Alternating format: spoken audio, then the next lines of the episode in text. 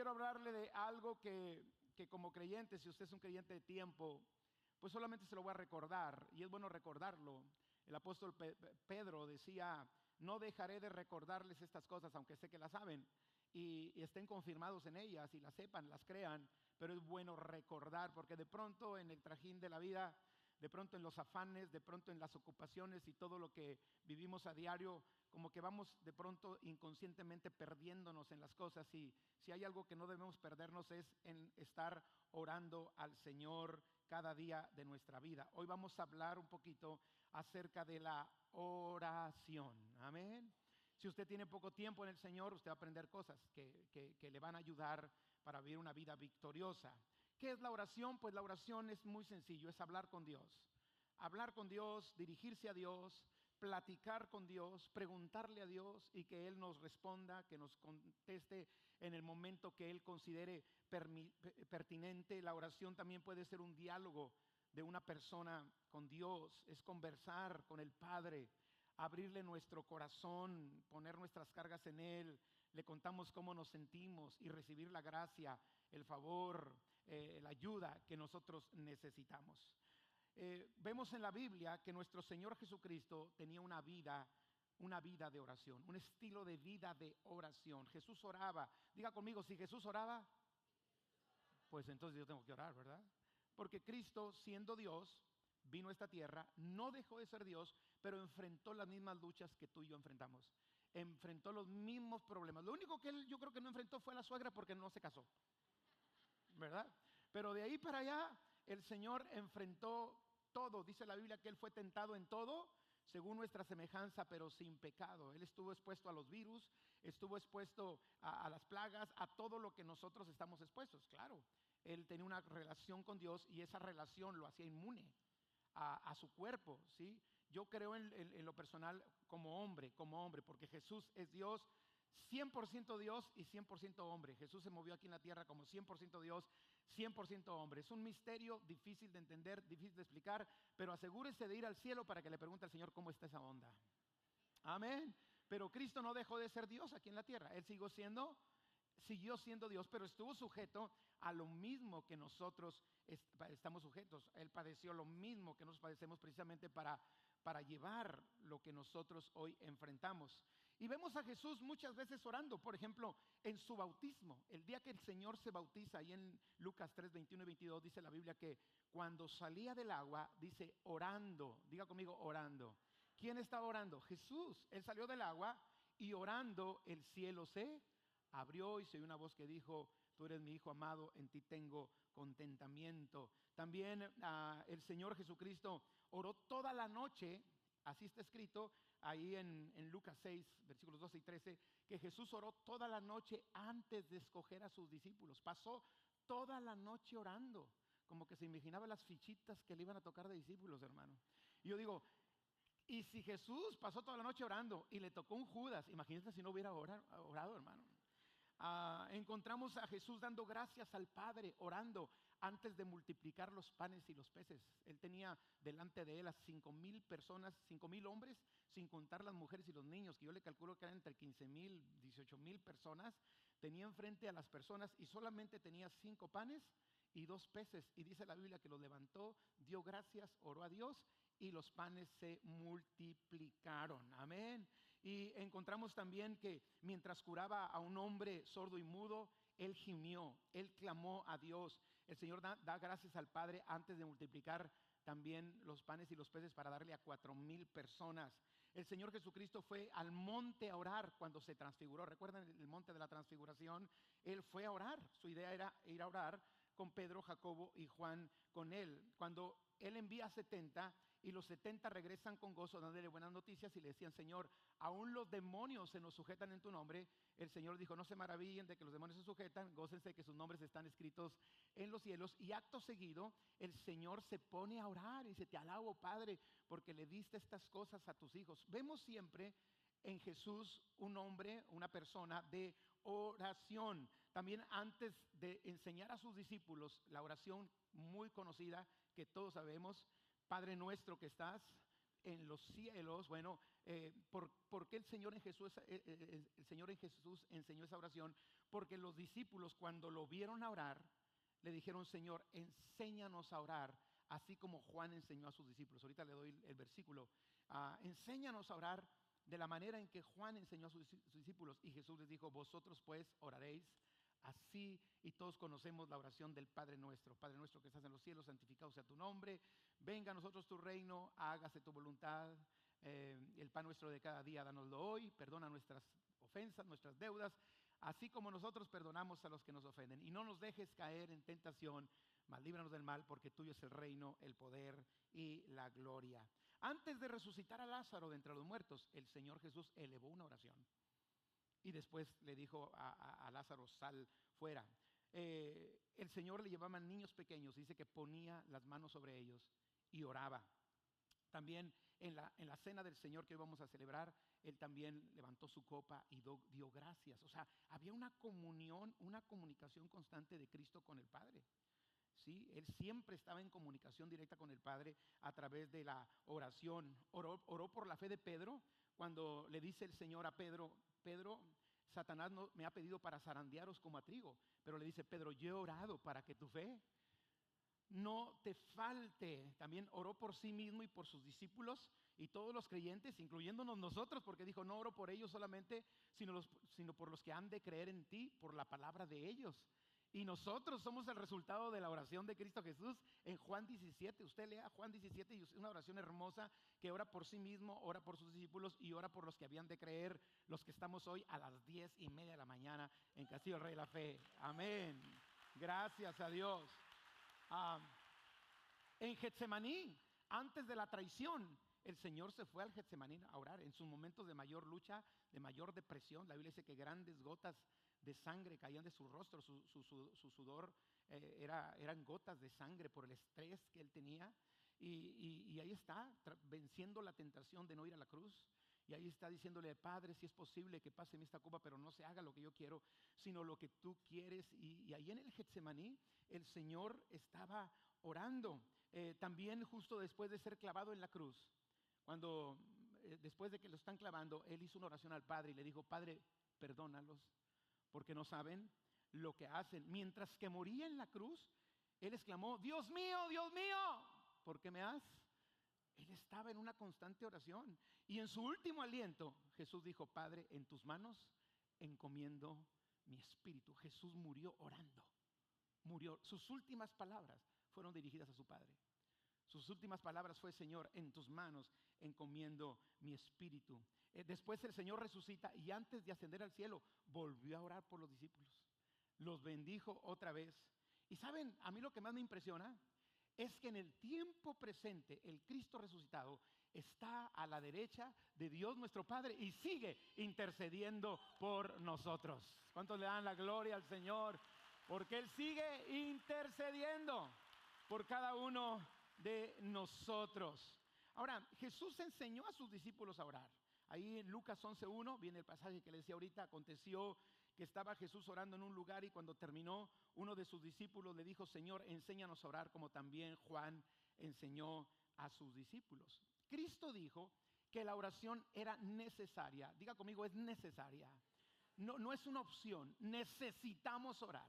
Todo creyente que quiere ganar batallas necesita ser una persona de oración y tener el hábito, tener el estilo de vida, la cultura de la oración. Satanás no quiere que oremos porque sabe que si no oramos no tenemos relación con Dios, solamente dependemos de lo que otros hagan por nosotros, pero Dios quiere que tú entables una relación con Él y es necesario orar. Lucas capítulo 18 del 1 al 8 dice, también le refirió Jesús una parábola sobre la necesidad de orar siempre. ¿Cuándo hay que orar? Cada vez que me falta dinero, no, siempre. Cuando me meto en un problema, no, siempre. Cuando quiero que Dios haga, haga, algo especial por mí, diga conmigo, no. Hay que orar siempre y sin desmayar.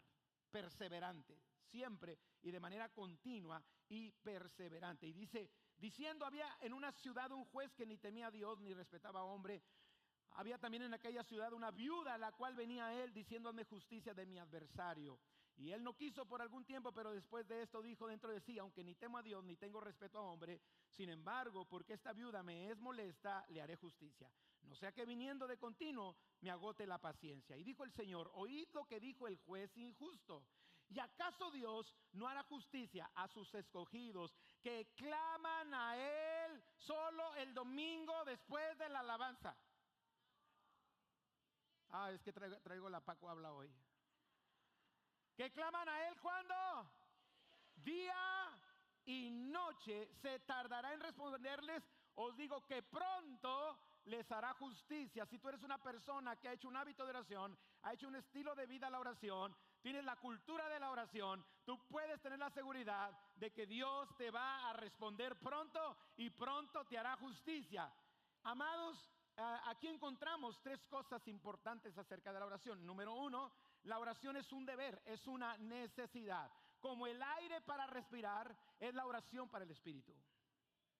Como, la comida para que nuestro cuerpo funcione, así es la oración, es como el oxígeno que nosotros necesitamos para vivir. Segundo, la oración es una necesidad eh, no de ocasional, es una necesidad continua y es una necesidad permanente. Y tercero, amados, la oración es una necesidad continua y permanente que nunca va a contemplar el darse por vencido como opción. Vamos a insistir como la viuda ante un juez injusto. Y si la insistencia de esa viuda ante un juez injusto provocó que el juez injusto le hiciera justicia, ¿cómo no hará nuestro Señor que es justo con nosotros? Él nos hará justicia. La iglesia primitiva, los primeros creyentes, si algo caracterizaba a la iglesia de los primeros tiempos era la oración.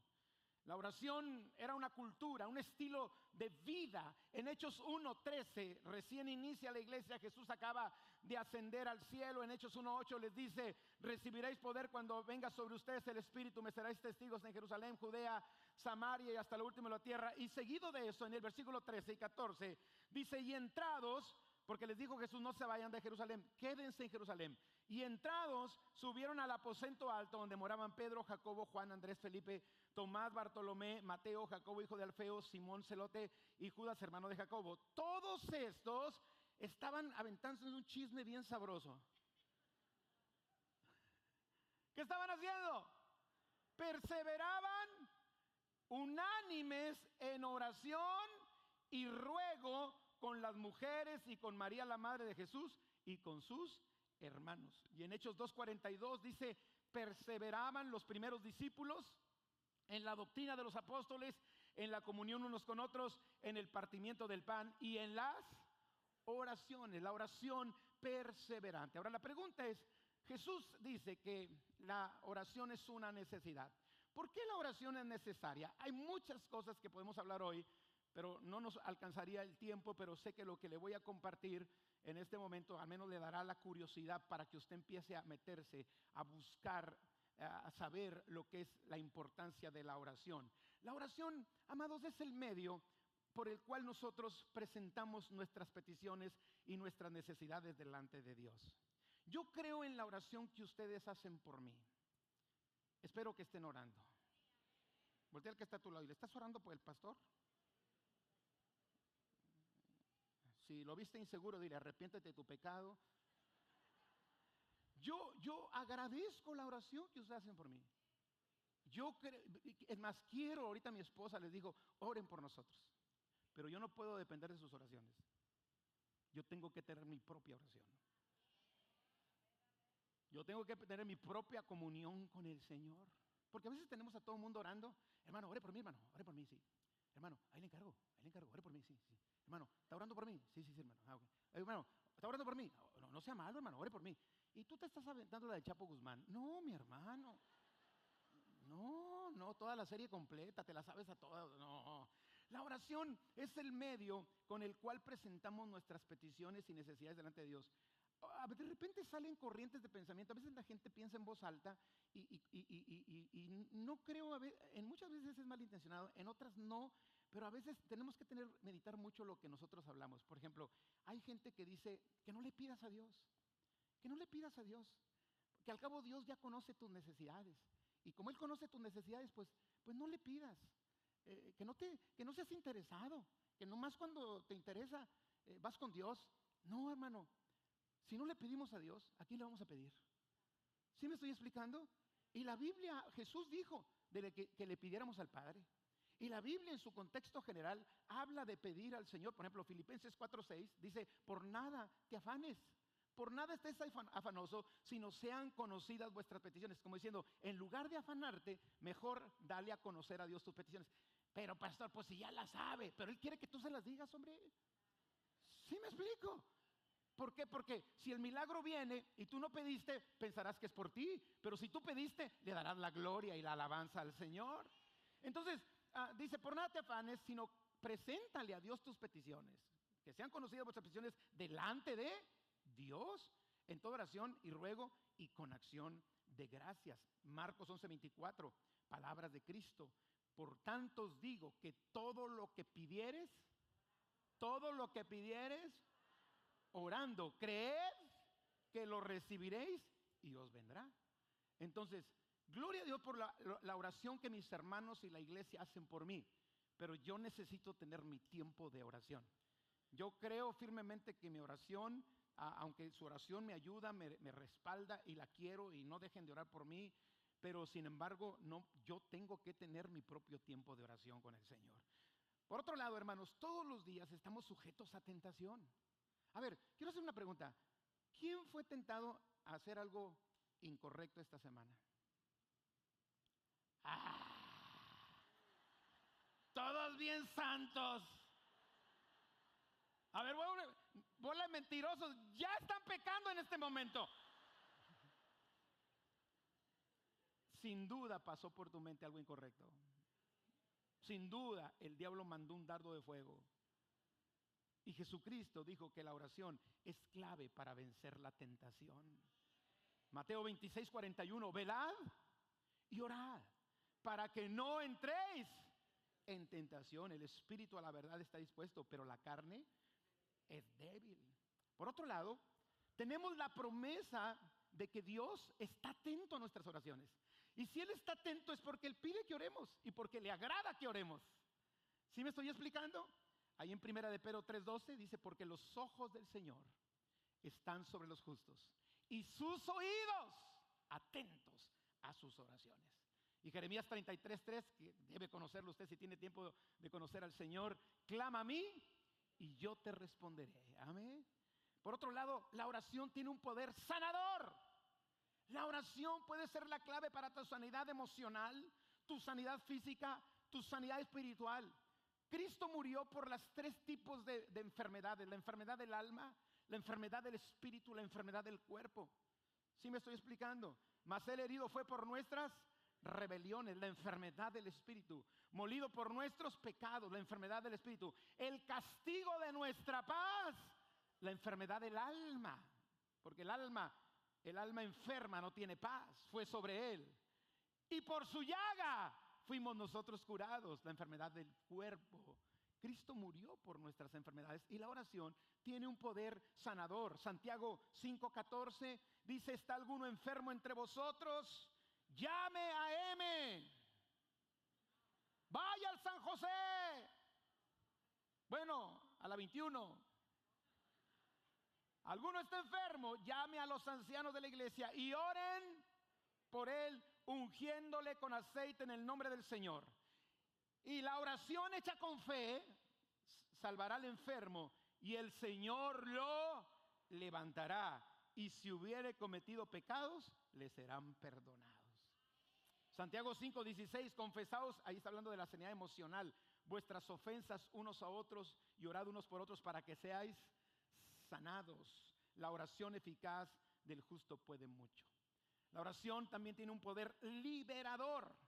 El salmista en el Salmo 34, 6 dice, este pobre clamó y le oyó Jehová y lo libró de todas sus angustias, porque la oración tiene un poder liberador. El Salmo 118, 5, desde la angustia, desde la prisión de la angustia, invoqué a Jehová y él me respondió poniéndome en un lugar espacioso.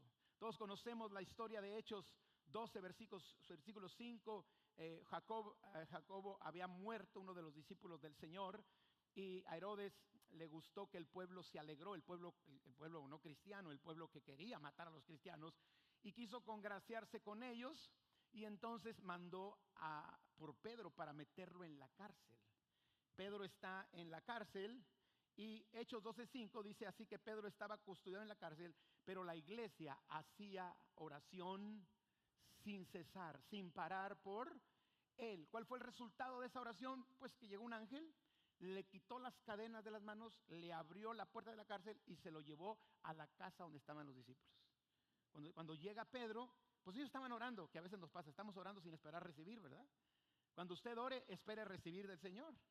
Y cuando llega, se asoma una chica eh, llamada Rode, y entonces abre la puerta y ve a Pedro y dice, ¡ay, un fantasma! Y le cerró la puerta. Oye, lo venían persiguiendo al bárbaro. ¿Sí? Este, pero, pero Pedro fue libre por la oración de la iglesia. Amados, la oración tiene un poder multiplicador. ¿Cuántos quieren que Dios multiplique la obra de tus manos?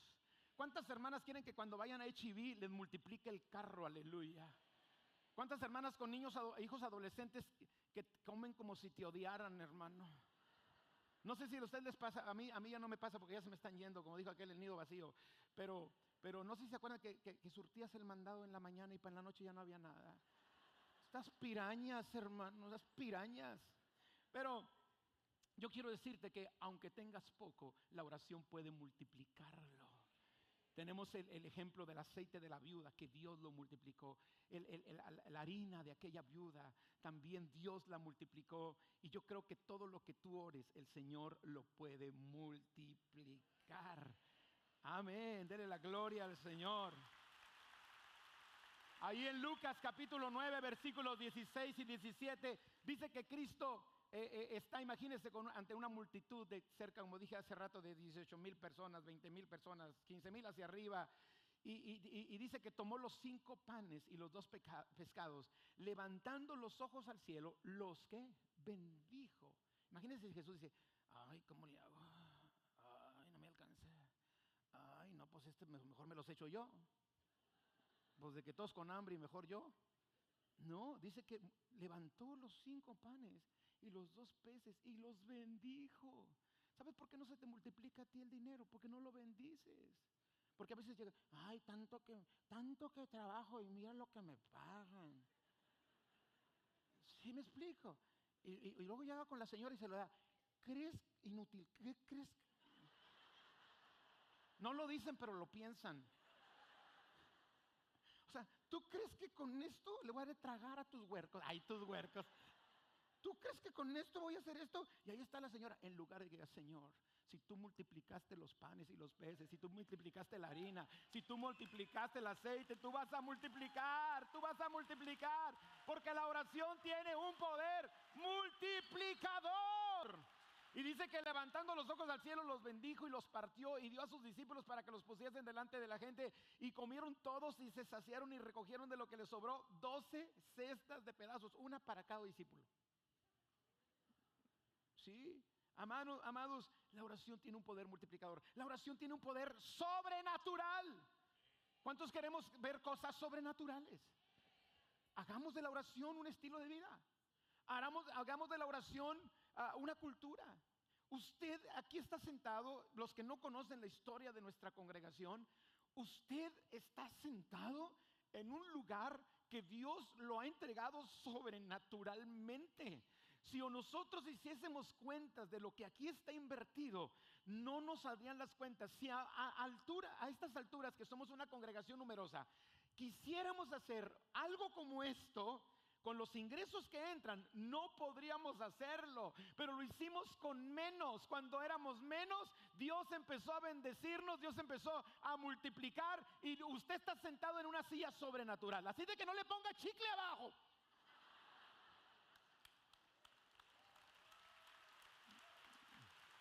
Amén. Ay, porque a veces levantamos las sillas y sacas unas bolsas de chicles. Cochino, marrano, cuino. Usted está sentado en, un- auditorio que se, se hizo sobrenaturalmente. ¿Cuál ha sido la clave? Desde que Castillo Rey la fe ini- inició, el consejo de mi pastor fue, Paco, que nunca deje de haber oración entre semana. Y tenemos 26 oran- años orando todos los días. La gente viene, hoy aquí es de ricos. Bueno, sí, somos ricos. Dile que está a tu lado por la fe. Dile, no lo traigo en la cartera, pero lo tengo en el cielo. A la hora que lo necesite, yo lo mando a llamar. Aleluya. Amén. Amén, amén. Dice Santiago 5, 17. Elías era un hombre sujeto a pasiones semejantes a las nuestras y oró fervientemente para que no lloviese y no llovió. Porque la oración tiene un poder sobrenatural por tres años y seis meses. Y otra vez oró y el cielo dio lluvia y la tierra produjo fruto. Yo, yo, yo en lo personal creo que la sequía en el mundo es el resultado del pecado. Los cielos se han cerrado. Ahorita el 70% del territorio nacional en México está en sequía. Los, los animales están muriendo. O sea, si esto sigue así, no, quiero, no, no quiero yo eh, ser pesimista, pero si esto sigue así, los, los animales se mueren. No va a haber cultivos y puede venir una hambruna. Pero en el nombre de Jesús estamos el pueblo de Dios para orar y que Dios sobrenaturalmente envíe la lluvia. Amén, amén. La oración tiene poder milagroso. Puede haber milagros por la oración. Hechos 2, 28, 8. Aconteció que el padre de Publio, si, si alguien va a tener un niño, es un buen nombre. A ver, mi Publito, estaba en cama, enfermo de fiebre y de disentería, y entró Pablo a verle y después de haber orado, le impuso las manos y lo sanó. La oración garantiza sustento. El pan nuestro de cada día, dánoslo hoy. La oración abre los cielos cuando se cierran. Ahorita, por eso le decía ahorita que la oración eficaz del justo puede mucho y podemos estar orando para que los cielos se abran sobre Monterrey, sobre las sierras, la Sierra Madre, sobre los, do- para, que, para que se encauce eh, el, el agua a los arroyos, a los ríos, lleguen a las presas. La boca ya está boqueando. Cerro Prieto ya se hizo güera. Y el cuchillo le vamos a sacar el doble de agua cuando jale el acueducto 2. Ah, pues estoy enterado de todo.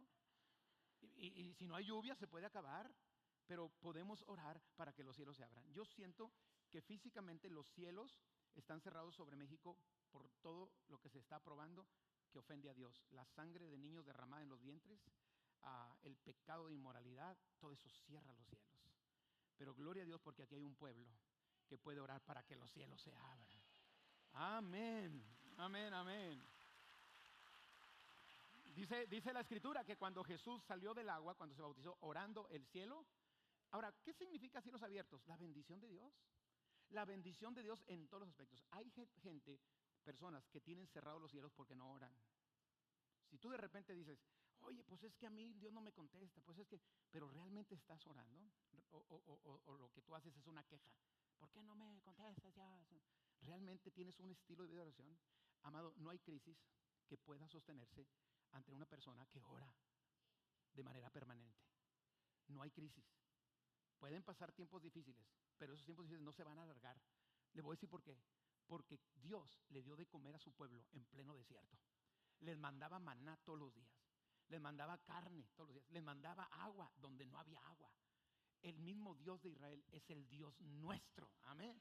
Pero cuando los cielos están cerrados, no, no hay bendición. Ahora, ¿qué significa cielos cerrados? Bueno, los que son agricultores, los que, los que saben de agricultura, hay, hay, hay, hay, una, hay, hay cultivos o tierras de riego y tierras de temporal. Las tie- tierras de riego son las que tienen el agua de alguna manera garantizada, o sea, les llega agua eh, por derechos que ellos tienen para regar sus, cultivos. Pero la gente que siembra de temporal, ellos no, tienen agua garantizada, entonces ellos dependen, le calculan más o menos cuándo va a llover para sembrar la tierra y luego eh, que haya otra, una lluvia antes de sembrar eh, para preparar la tierra, la siembran y luego una lluvia cuando, después de que siembran y luego otra lluvia antes de que cosechen para que la cosecha se dé. Si los cielos se cierran, no hay, no, no hay cosecha. Toda la semilla se pierde, todo el trabajo se pierde. ¿sí? Y bueno, eh, por eso la lluvia representa bendición de Dios. O sea, Dios manda su lluvia y hace que la tierra produzca. ¿Están de acuerdo conmigo? Ahora, espiritualmente sucede exa- exactamente lo mismo. Si los cielos se cierran sobre tu vida, tú tienes que abrirlos a puros trancazos orando. Trancazo viene del griego, échale ganas, échale ganas, échale ganas, con la oración. ¿Sí me explico? Vamos a golpear, a golpear los cielos. Ahora, ¿qué significa cuando los cielos están cerrados? Ah, la Biblia habla que Pablo fue al tercer cielo. Amén. Si hay tercer cielo, hay primero y segundo. Diga conmigo. Qué profundo el pastor. Este. Pero si hay tercer cielo, hay primero y segundo, ¿no? Ahora, el tercer cielo es donde está Dios. El segundo cielo, de acuerdo a Efesios 6, habitan los demonios. No tenemos lucha contra sangre ni carne, sino contra principados, potestades, gobernadores de las tinieblas y huestes de maldad en las regiones celestes. Dios envía su bendición y ¿quién cierra el cielo? Los demonios. Los demonios lo quieren con hambre. Los demonios lo quieren con ruina. Los demonios lo quieren mal. Ahora, nosotros habitamos en el primer cielo, la atmósfera, donde estamos. Este es el primer cielo. El segundo cielo, donde están las huestes espirituales. Y el tercer cielo es donde está nuestro Padre Celestial. Dice Pablo, yo fui al tercer cielo donde escuché cosas que ni para qué se las cuento, que no me van a creer. Nadie, nadie, nadie ha escuchado. Entonces, la oración hace que los demonios se hagan a un lado. Y que lo que Dios envía te llegue y te llegue a tiempo. Y que lo que tú le pides también llegue a tiempo. Hay una, cuando los cielos están abiertos, hay un diálogo, hay una comunicación. Cuando los cielos están cerrados, viene la ruina. Pero gloria a Dios, porque la oración abre los cielos. Así es de que hay que orar. Amén. Vamos a orar. Ahora, voy bien rapidito. Si la oración es la forma en que nos comunicamos con Dios, si Jesús tenía una vida de oración, si Jesús enseñó a orar, si Jesús enseñó que la oración es necesaria, si la iglesia primitiva era poderosa porque perseveraba en la oración, si la oración es el medio para pedirle a Dios, si la oración es la clave para vencer la tentación, si tenemos la promesa de que Dios está atento a nuestras oraciones, si la oración tiene poder sanador, liberador y multiplicador, si la oración tiene poder sobrenatural y obra milagros, si la oración garantiza sustento, si la oración abre los cielos, entonces ¿por qué batallamos tanto para orar? Aleluya. ¿Cómo está tu vida de oración? ¿Por qué el creyente, aunque cree en Dios, batalla para orar? Bueno, hay varias cosas, te las digo muy rápido. Primeramente, hay cristianos que creen en Cristo pero no creen en la oración. Porque hay teologías, hay doctrinas que te dicen, no tienes que orar porque todo está decidido. No tienes que orar porque todo está predestinado. Sí, si él, si él se va a perder, se va a perder, ores o no ores. Si te vas a morir en tal fecha, pues te vas a morir en tal fecha. Dios ya la predestinó. Ores o ores, ores o no ores, te vas a morir en tal fecha. Porque dicen esto, Dios es soberano y hace lo que quiere, cuando quiere, como quiere y a la hora que quiere. Pero estamos reduciendo a, a un Dios soberano a cómo es el ser humano. Dios no usa su soberanía arbitrariamente. Dios usa su sabiduría, su, perdón, su soberanía con sabiduría. Dios usa su, su, soberanía para bien. Él puede hacer lo que quiere cuando quiere y a la hora que quiere, pero Dios en su soberanía decidió que a través de nuestras oraciones Él va a actuar. ¿Por qué lo hizo, pastor? Pues porque le dio la gana entonces. Porque es soberano. Porque Él usa bien su soberanía. ¿Sí me estoy explicando? Pastor, pero explíqueme bien. No, muérase para que vaya al cielo y le expliquen allá. Porque yo tampoco sé. Yo no puedo entender por qué Dios, siendo Dios, me toma en cuenta a mí. No lo entiendo. Y por eso, como la gente no entiende por qué Dios, siendo Dios, nos toma en cuenta a nosotros que somos falibles, pecadores, dicen, pues no es posible que Dios, un Dios sobrenatural, soberano, tome en cuenta a Paco de la Chona. Pues Dios decidió que Él te tome en cuenta a ti y me tome en cuenta a mí para los planes que Él tiene aquí sobre la tierra. Por eso dijo, vayan y prediquen el Evangelio. Él podría hacerlo, no nos necesita, pero Él decidió incluirnos en sus planes para la salvación de la humanidad. ¿Están conmigo? Entonces, de repente hay cristianos que no, pues no ores. Pues ya Dios decidió todo. Ay, pues si ya Dios decidió todo, pues ¿para qué oro? Si ya Dios decidió quién se va a salvar y quién no, pues ¿para qué predico? Pero Dios decidió que en la tierra la oración eficaz del justo puede mucho. Yo veo a Dios cambiando en su soberanía. Lo veo cambiando su estrategia, su manera de actuar por la oración de una persona. ¿Sí me estoy explicando? Entonces, amados, Juan Wesley dijo que Dios no hace nada en la tierra excepto como respuesta a la oración del que cree. Por eso el enemigo no quiere que oremos porque no quiere que participemos con Dios. Dice la Biblia que somos colaboradores con Dios. Y no quiere que colaboremos con Él en sus planes sobre la tierra. Dios ha decidido que todo lo que se haga en la tierra lo hará con la participación del hombre. Por eso dice que Elías era un hombre sujeto a pasiones semejantes a las nuestras y oró fervientemente para que no lloviera y no llovió. Y no es que controló a Dios, lo manipuló, lo forzó. ¿Quién forza a Dios? Sino simplemente Dios dijo, ah, tú estás participando en mi plan sobre la tierra, esa oración yo la escucho y yo te contesto. ¿Están conmigo? Amados, Dios es soberano, pero no usa su soberanía arbitrariamente. Dios en su soberanía decidió desde el momento de la creación trabajar en la tierra a través de los seres humanos y no, no en forma independiente de ellos. Es un honor para nosotros. Es un privilegio que el alto Dios se fije en mí para sus planes aquí sobre la tierra, ¿no es cierto? Amados, ¿por qué Dios lo decide así? Pues no sé, asegúrese de ir al cielo para que le pregunten. Pero Dios decidió así.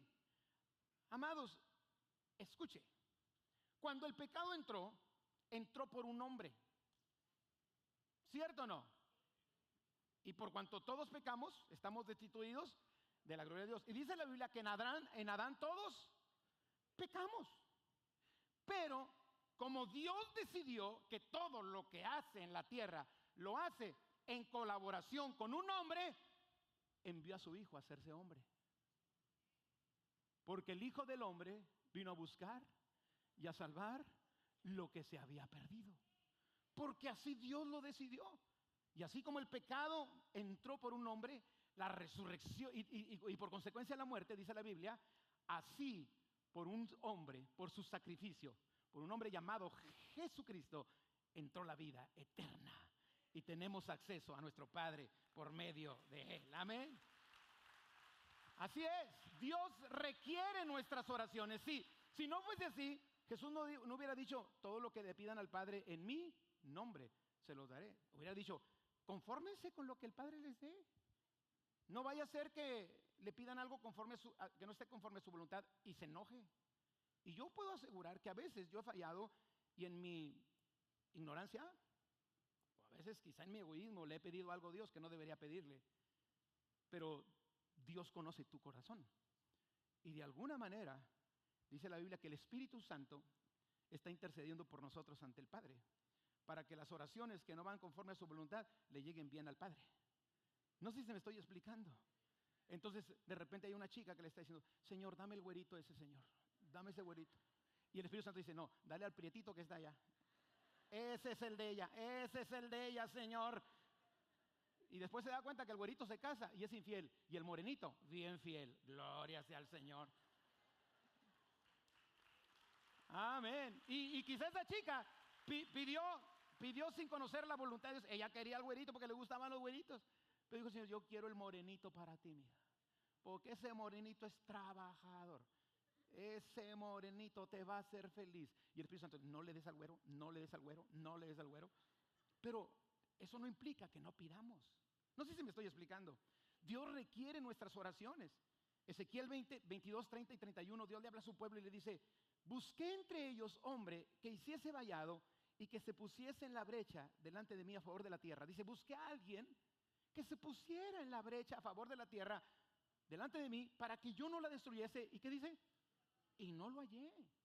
Por tanto, derramé sobre ellos mi ira, con el ardor de mi ira los consumí, hice volver el camino de ellos sobre su propia cabeza, dice el Señor. El Señor está buscando personas que se pongan en la brecha a favor de esta sociedad, a favor de esta tierra.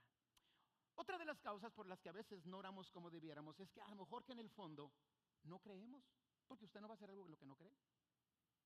Por ejemplo, si a usted le dicen que hay un doctor en tal lado que le puede, que le puede ayudar a, a sanar su enfermedad, o le puede atender porque es un especialista, y usted dice, pero de veras es, comprobado, sí, mira, fíjate que a mí me atendió y me fue muy bien, ¿usted qué, qué hace?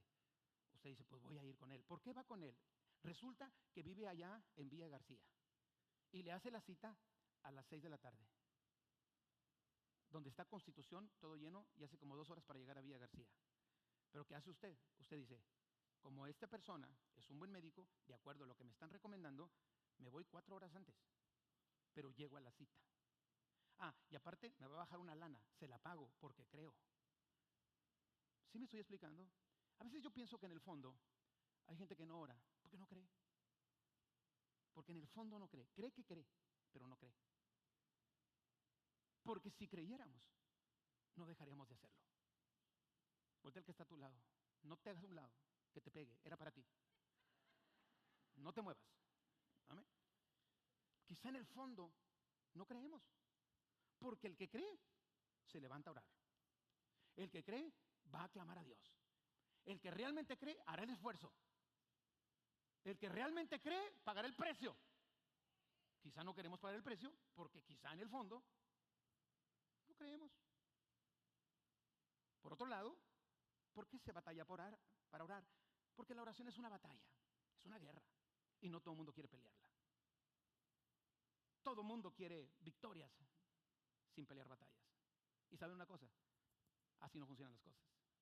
Si tú quieres una gran victoria, tendrás que tener una gran batalla. Si tú quieres que Dios te lleve, cuando le dice, Señor, Padre, yo te pido y me declaro, me declaro, me declaro en victoria y en victoria. Dios dice, ahí te va guerra en guerra. Porque no hay victorias si no hay guerras. Y hay gente que, que no quiere pelear la batalla. Batallamos contra el mundo, contra la carne, contra el diablo. La lucha es pesada, es desgastante. Te desgastas mucho cuando oras. La oración es un arma de guerra para ganar las batallas. ¿Se acuerdan de aquel joven cuyo, el cual los discípulos no pudieron sacar el demonio? ¿Y qué dijo Jesús? ¿Este género solamente sale con un conflace y una malteada? ¿Qué dijo el Señor? Este género solamente sale con oración y ayuno. Por otro lado están los afanes de la vida. Estamos tan ocupados que no oramos y eso es peligroso. Amado, si estás tan ocupado como para no tener tiempo para orar, estás muy ocupado. Y esa ocupación a veces nos impide dedicar tiempo para nuestra relación con Dios. A veces es pereza, a veces es flojera. Y el enemigo usa la pereza y usa la flojera para que nosotros no oremos. ¿Se acuerdan cuando Jesús está en el Getsemaní? Va y está sufriendo la agonía de ir a la cruz y regresa a donde están los discípulos. ¿Y qué estaban haciendo los discípulos? Hermano, una jetita santa. Y los despierta. Dice, ¿no, ¿no habéis podido velar conmigo una hora? ¿No habéis podido velar conmigo una hora? Y como que Jesús dijo, ah, me voy a ir a ver si estos oran por mí. Y se va. Y ahí está la segunda vez ahí. Una agonía tremenda. Y regresa. No, hombre, aquellos estaban... Y se fue otra vez. Le dice, velad y orad para que no entréis. Y se va otra vez. Y regresa otra vez. ¿Y qué pasó con los discípulos? Los y, y, ya cuando, ay, como que, dijeron, ay, Señor, dijo, no, ya, duérmanse. ya, viene el que, ya viene el que me va a traicionar. Yo lo necesitaba antes. Y ahorita ya, y en ese momento llegó el traidor. ¿Sí?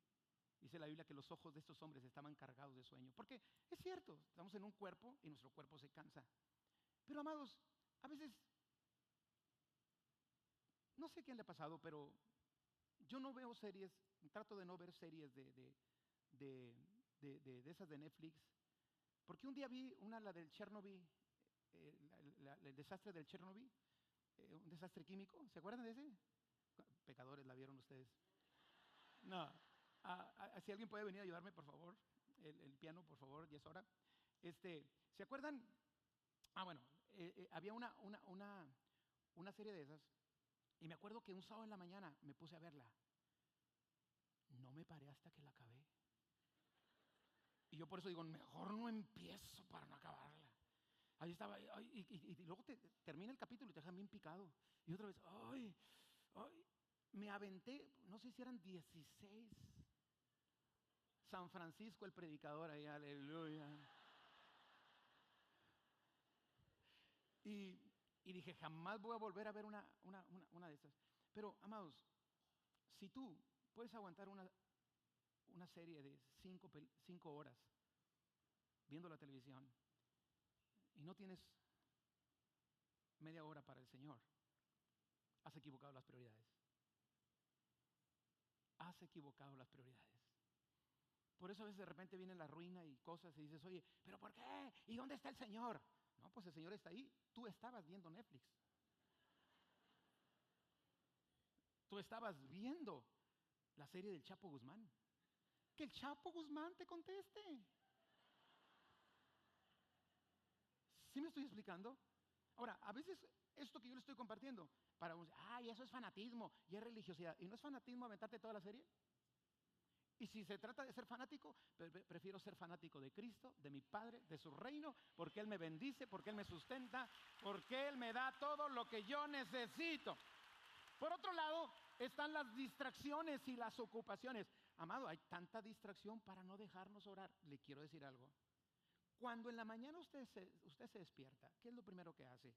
Abre el Instagram, abre el Facebook, abre el YouTube o levanta sus manos y le dice Dios, gracias porque mientras dormía, quizás Satanás me quiso matar porque yo estaba inconsciente y no me podía defender con la palabra, con la oración, pero tu ángel acampó alrededor de mí y me defendió y el enemigo no me hizo absolutamente nada. Y yo tengo vida porque tú permitiste que yo abriera los ojos este día.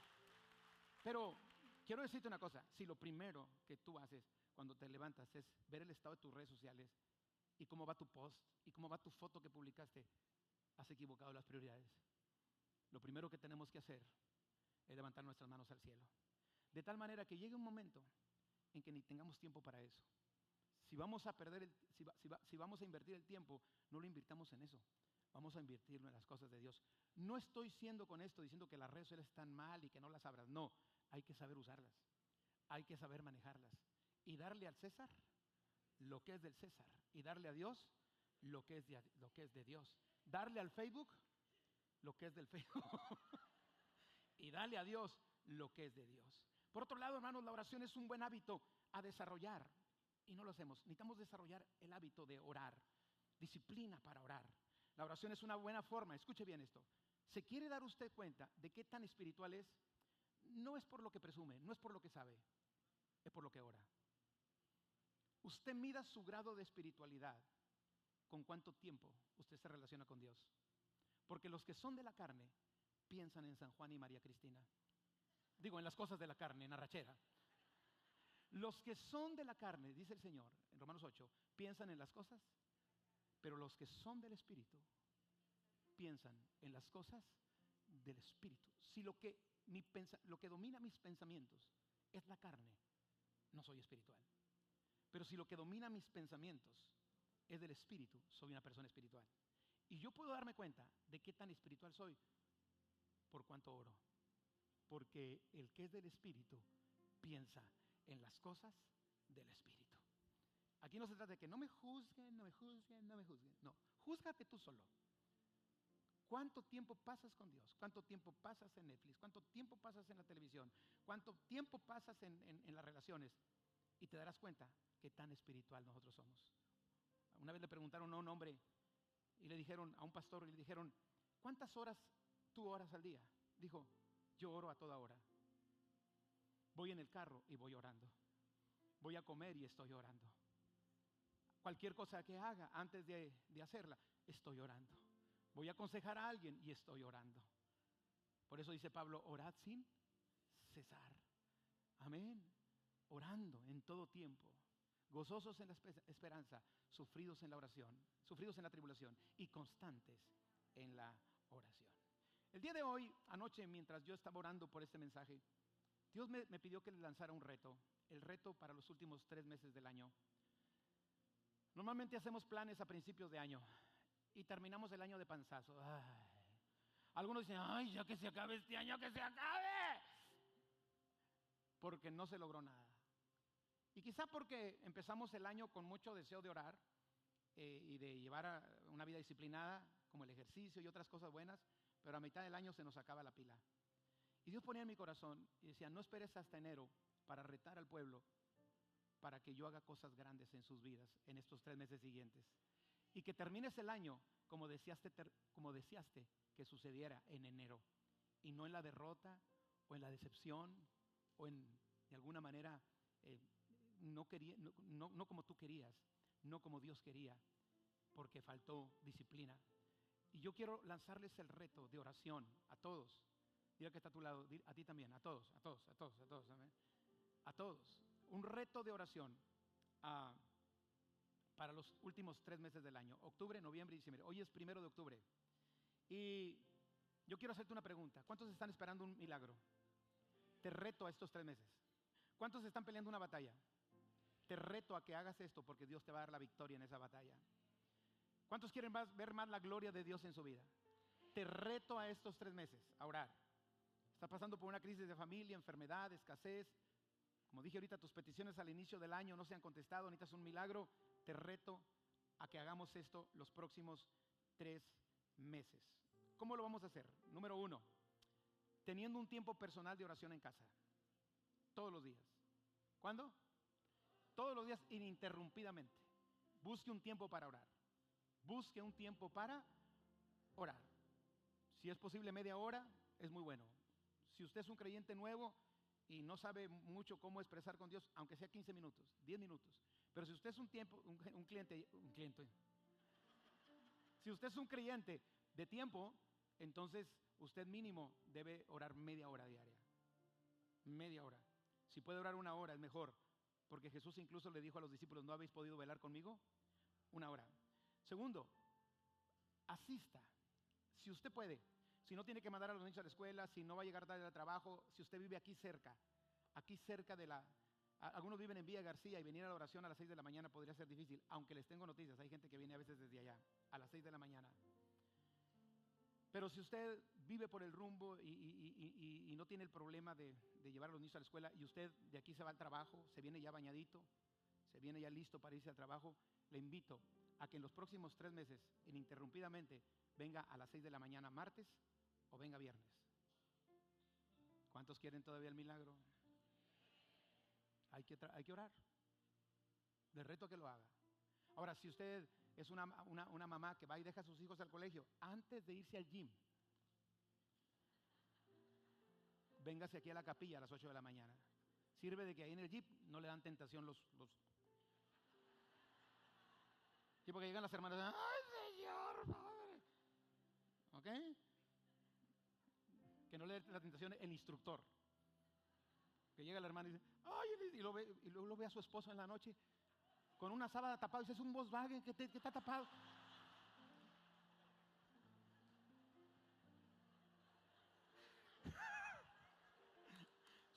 mi esposo parece Volkswagen. Muchas de las tentaciones caen, caen porque le das primero al gym y después a la oración.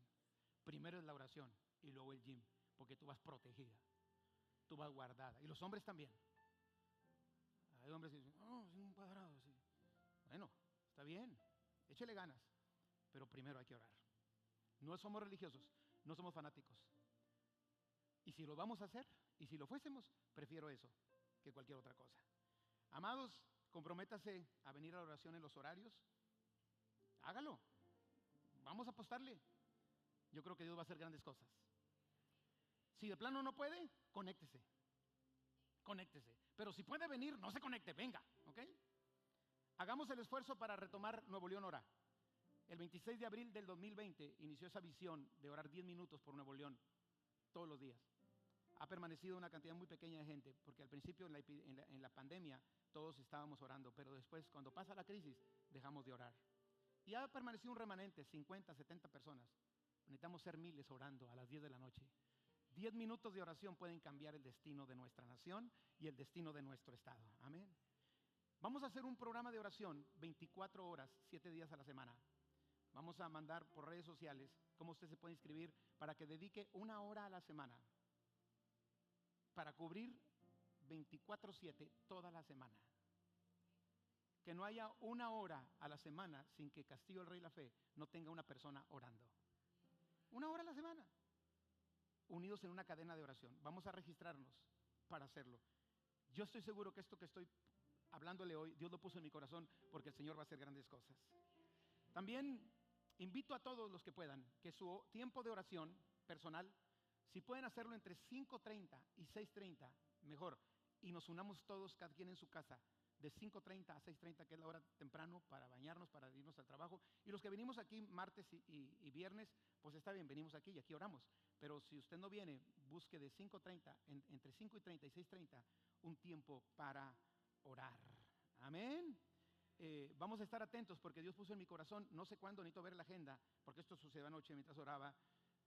Vamos a hacer una, una velada de oración de 24 horas de oración y de adoración para atraer la presencia del Señor. Amén. Le, pido también que haga la disciplina de venir miércoles y domingos, si usted puede. Si no puede, por trabajo, por alguna cosa, está bien. Pero si usted puede, en lugar de hacer otra cosa, véngase miércoles y domingo. Dígale a Dios, me comprometo que los siguientes 12 miércoles, 13 miércoles del año y los siguientes 12 o 13 domingos del año, yo voy a estar en tu casa y voy a llegar a tiempo. Porque yo quiero que la oración se conteste a... Amén. Y le invito a que todos los días lea la palabra de Dios. Mínimo, unos tres, cuatro capítulos. Si no puede, uno, dos. Porque dijo Jesús que no solo de pan vive el hombre, sino de toda palabra que sale de la boca de Dios. Diga conmigo, vamos a orar. Una, dos, tres. Voltea que está al lado, dígale, vamos a orar. You're